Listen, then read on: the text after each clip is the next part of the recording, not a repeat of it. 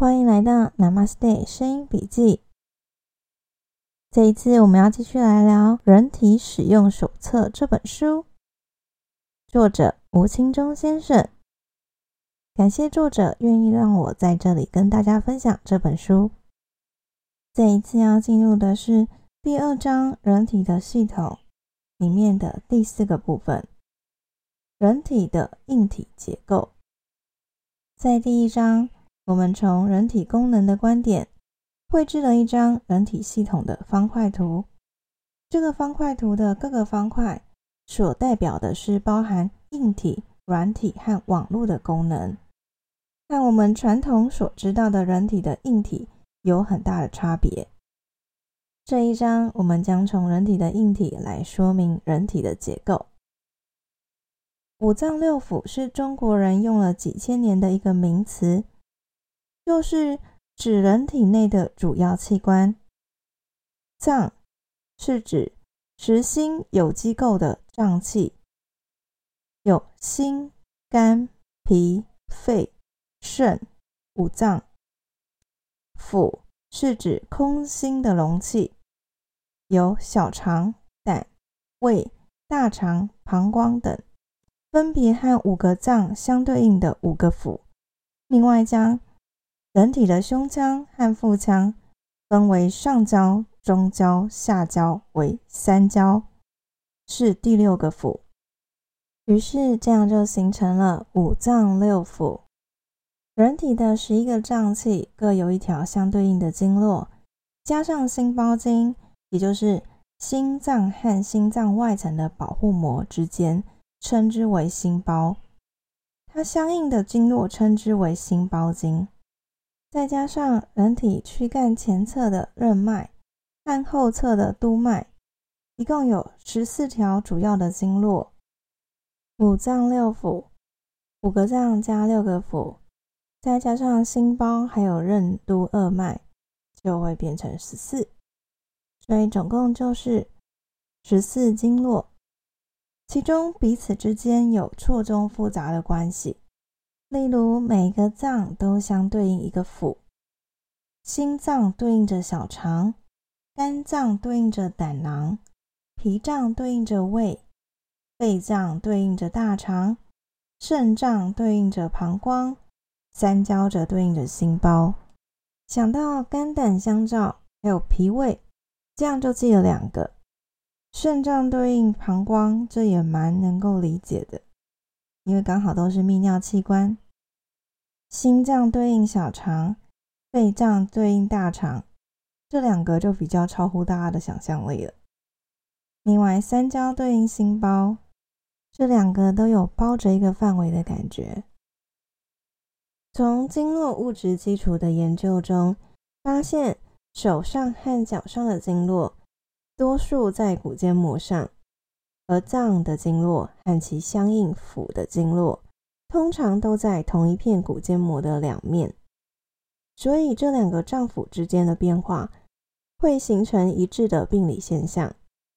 五脏对应着五腑，另外的三焦经则对应着心包经，也是在手臂的内外侧之间对应着。这种现象，中国医生在几千年前就明白了，称之为。脏腑互为表里，而这种对应的现象，对不懂中医的人而言，则是认为毫无根据的。例如，中医认为寒气会入大肠经，从西医看来，受寒是肺的疾病，和大肠怎么可能相关？一个是呼吸系统，一个是消化系统，两者在解剖中根本就是不相通的两个器官。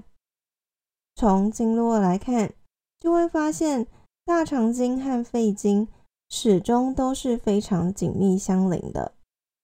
除了脏腑对应的关系之外，脏器之间还存在着相生相克的密切关系。古人将之以五行理论整理后，再依各个脏器的特性予以对应到五行之中，就得出了心属火。肝属木，脾属土，肺属金，肾属水，在五行关系中讲究的是平衡。如果五脏中的任何一个脏器的能力比其他的脏器强或弱，就会破坏这种平衡。举例来说，心火太旺的症状，有可能是心脏自己的原因引起的。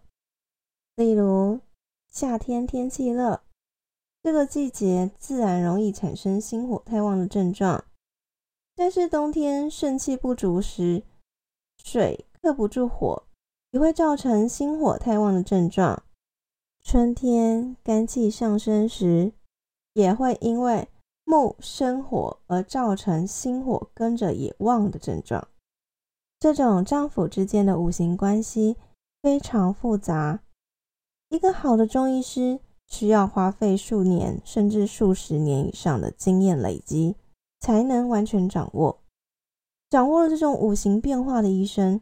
可以非常准确的判断疾病根源，而有手到病除的功力。例如，我们常见的腿部外侧不明原因的发麻和疼痛，通常被西医诊断为骨刺压迫神经造成的坐骨神经痛。仔细观察疼痛的部位，其实痛的是胆经，是因为身体寒气重，经常引发肺热引起的。肺属金，胆属木，金克木。肺的问题压制了胆的功能，有时肺热特别严重，就会造成胆经疼痛。这时只要在手部外侧肺经的尺泽穴压住不动一分钟，卸除了肺热，疼痛立即消失，真是手到病除。尺泽穴位于手肘横纹上。肱二头肌的外侧，但是这只是治标而已。这种患者多数都伴随着胆功能方面的疾病，严重的甚至割除了胆囊。因此，只有彻底清除了肺的寒气，才有机会使胆的功能不再受肺的影响。胆经的疼痛就是大腿外侧坐骨神经痛，才能够永远不再发生。虽然这种五行的理论不容易掌握，本书会在后续的章节中将常用的几种五行规律做比较详细的介绍。即使没有这种手到病除的功夫，只要能依照本书所提供的调养方法，慢慢调整生活习惯，也就能使血气能量上升，让人体的诊断维修系统发挥作用，消除这种疼痛。差别只是需要忍受稍长时间的疲肉痛而已，因此读者不用担心学不会那些难懂的金木水火土。有兴趣就学，没兴趣就不用学，不会因此就学不会正确使用人体的方法。虽然每个人的血气水平都不一样，但是人体在不同的血气水平，五脏六腑都会形成平衡状态。身体才不会有不舒服的生病症状。通常出现了不舒服的症状时，就是脏器之间失去平衡。这时，中医的治疗目标就是消除这种不平衡。顺便一提的是，人体是一个充满智慧的机体。前面例子中的胆经痛就是最好的例证。这种发生在四肢上的疼痛，通常是用来通知大脑。人体生病了的讯号，多数不明原因的疼痛可能都是经络痛。当人体脏器的能力不足时，经络才会痛。多数时候必须触压才会有痛感，到问题很严重时才会不碰也痛。因此，当发生不明原因的疼痛时，应先找一份经络图，仔细分辨疼痛的位置是哪一条经络。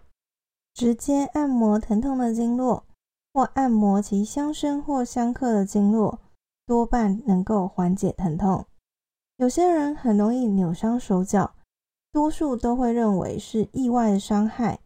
其实，只有真正的严重外力才会造成扭伤，一般性的用力不当是不容易造成扭伤的。通常被扭伤的部位会不断的重复受伤。其实主要原因并不是外力造成的，而是该经络相应的脏器早就有问题，使得经络的弹性变差，自然就容易扭伤了。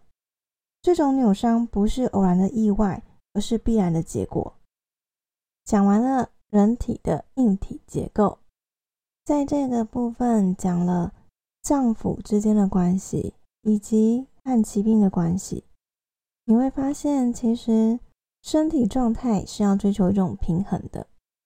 从身体的小宇宙可以看到这个世界大宇宙的规则，一切都在为了达到一个平衡而努力。但现在有一个失衡的情况，就是太强调强，弱的要变强，强的还要更强。你会发现，弱的变强没问题。但强的要变强的话，就是一个更严重的失衡了。许多道理殊途同归，在生活中随时注意你的平衡。你平衡了吗？不管是时间的分配、金钱的花费、关系的营造、情绪的调控、饮食的搭配、运动与休息的安排。